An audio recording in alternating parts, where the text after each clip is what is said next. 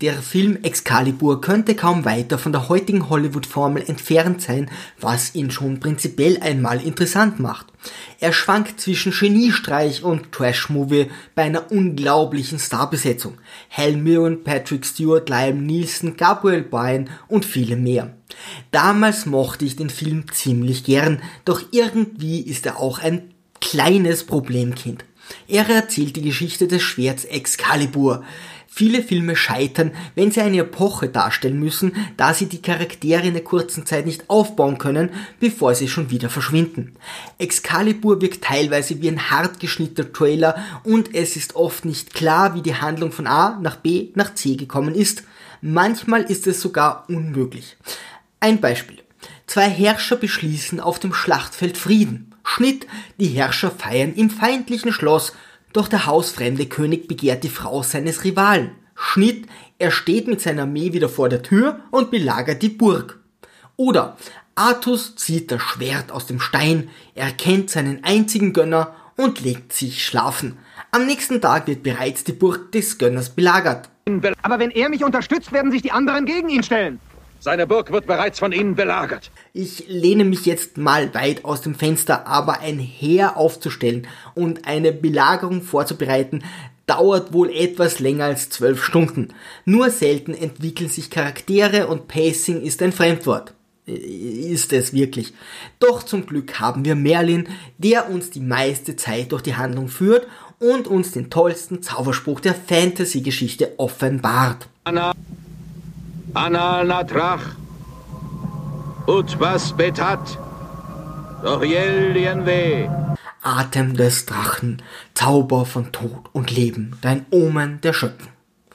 Nun zur Handlung.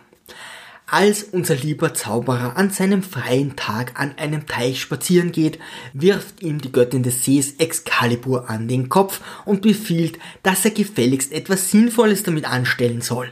In einem Anflug geistiger Umnachtung gibt er den Stahl dem läufigen König Uta, der damit Frieden stiften soll. Ich brauche das Schwert, um als König zu herrschen. Bockig begehrt der Herrscher die Frau seines Widersachers und bricht dafür den Frieden. Merlin ermöglicht ihm eine Nacht mit der holden Maid, doch dafür möchte er das Kind, welches daraus entstehen wird. Was geboren wird aus deines Fleisches Lust, soll mir gehören. Was könnte dabei schon schiefgehen? Und schon erblickt der kleine Artus das Licht der Welt, während Uta von seinen Gegnern gefrühstückt wird. Im letzten Moment stößt dieser Excalibur in einen x-beliebigen Stein, der ihm nicht das geringste getan hat, und stirbt. Niemand soll Excalibur tragen, außer mir! Artus wird erwachsen, schlendert gedankenverloren durch den Wald, stolpert über Excalibur und zieht es aus Versehen aus dem Stein. Hin und wieder beweist das Schicksal in der Wahl seiner Herrscher einen sehr eigenartigen Humor. Dein Schwert ist gestohlen worden, Kay. Aber hier ist Excalibur. Schwuppsdiwupps wird der kleine Hosenpuperkönig und wie sein Vater gleich darauf läufig. Obwohl Guinevere seine Liebe nicht erwidert, erwählt er sie zur Frau und den Womanizer Lancelot zu seinem Ritter. Stolz hat Stolz hat es zerbrochen. Mein Zorn hat es zerbrochen. Noch einmal was könnte dabei schon schiefgehen. Artus eint, man könnte auch sagen erobert das Land, bringt allen Frieden und gründet in Camelot, die berühmte Tafelrunde, den Vorläufer vom Bundestag. Nur, dass die damals noch mit Rüstung und Schwert zu den Diskussionen gingen, könnte man sich heute ein Beispiel dran nehmen. Vollkommen überraschend verliebt sich Lancelot in Guinevere und sagt ihr das noch mitten ins Gesicht. Tut man auch nicht unbedingt, wenn sie die Olle vom König ist. Kurz darauf pimpert er sie kräftig durch und das Unheil nimmt seinen Lauf. Sonst wäre die Geschichte auch ziemlich langweilig. Genau in diesem wichtigen Moment verliert Merlin die Lust an dem ganzen Gedöns und verlässt Artus. Ein ziemlich ungünstiger Zeitpunkt, wie mir scheint. Dafür tritt nun Morgana, Artus Schwester, auf den Plan und möchte von Merlin den einen mächtigsten Zauberspruch lernen. Sie ist ganz offensichtlich nicht auf Schneide geschliffen und trotzdem lässt sich Merlin von ihr täuschen, verrät ihr den Spruch und eist sich dabei selbst ein. Beeindruckende Leistung. Du Narr! Du dachtest, du könntest mich in eine Falle locken? Langsam erkennen Lancelot und Guinevere, dass ihr One-Night-Stand nicht gerade die beste Idee unter den Birken war, denn nun nutzt Morgana Artus Leid, pimpert ihren Halbbruder verhüllt durch und empfängt seinen Sohn Mordred. Ab hier wird die Geschichte ein wenig unangenehm. Artus bekommt einen lebensbedrohlichen Schnupfen und sendet seine Ritter nach dem Heiligen Gral aus. In der eigentlichen Geschichte kehrt ein einzelner Ritter nach Jahren des Suchens mit dem Becher zum König zurück, doch vergisst nach dessen Befinden zu fragen. Weil er so unhöflich war, beginnt die Suche gleich wieder von vorne. Komische Moral. Nach Jahren der treuen Aufopferung und des Leids hätte da nicht Artus eher nach seinem Befinden fragen sollen? Endlich kommt Parzival mit dem Maßkrug und Artus ist wieder fit. Sofort erteilt er neue Befehle, während sein Ritter hinter ihm am Boden beinahe verreckt. Was für ein edler Herrscher. Mordred hat viele Ritter mit einem Galgen Zierde auf einen Baum gehängt, gewartet, bis er alt genug ist und zieht nun gegen seinen Vater.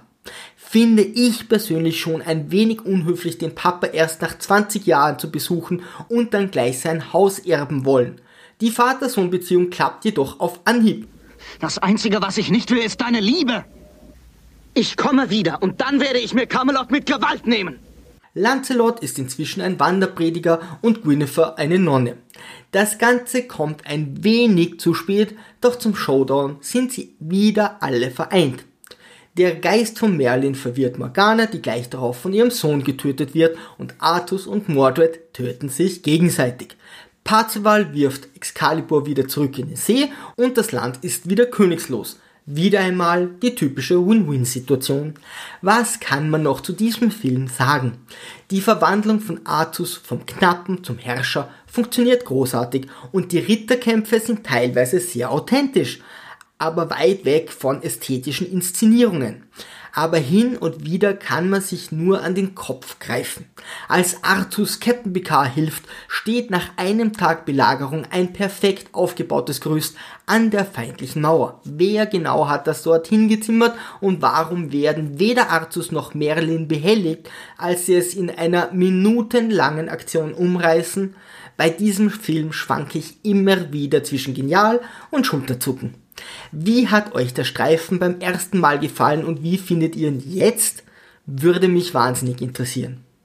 Und zum Schluss noch eine Szene, in der ich mir fast sicher bin, dass das Pferd über den Stuntman getrampelt ist. Au.